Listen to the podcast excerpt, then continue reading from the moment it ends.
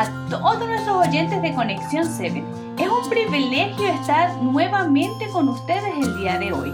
Sin duda alguna, Laura. Qué gran privilegio nos da el Señor cada día. Sí, hoy meditaremos en el capítulo 6 de este romántico libro de la Biblia, Miguel. ¿Cuál es el versículo romántico que escogiste para el día de hoy? Bueno, te cuento que el versículo de hoy es el 3 del capítulo 6 y dice así, Yo soy de mi amado y él es mío. Él apacienta entre los lirios.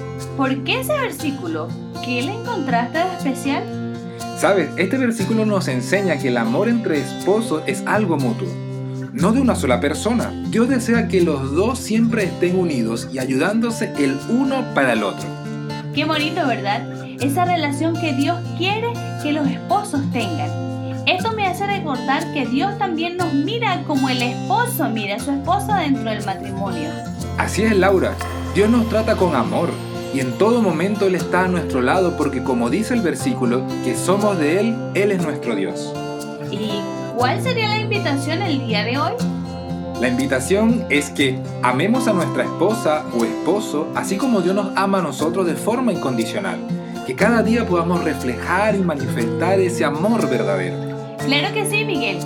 Debemos cada día practicar el amor verdadero. ¿Qué te parece si el día de hoy oramos por todos los matrimonios? Por supuesto, Laura. Te invito a que podamos orar. Oremos. Querido buen Dios, gracias porque todos los días nos regalas esa rica enseñanza.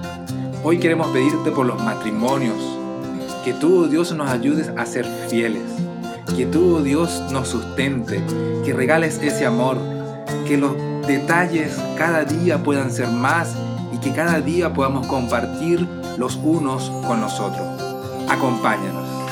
En Cristo Jesús lo pedimos todo. Amén. Amén.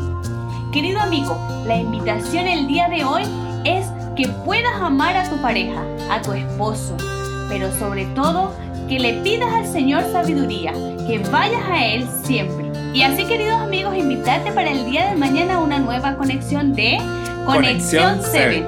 Dios les bendiga.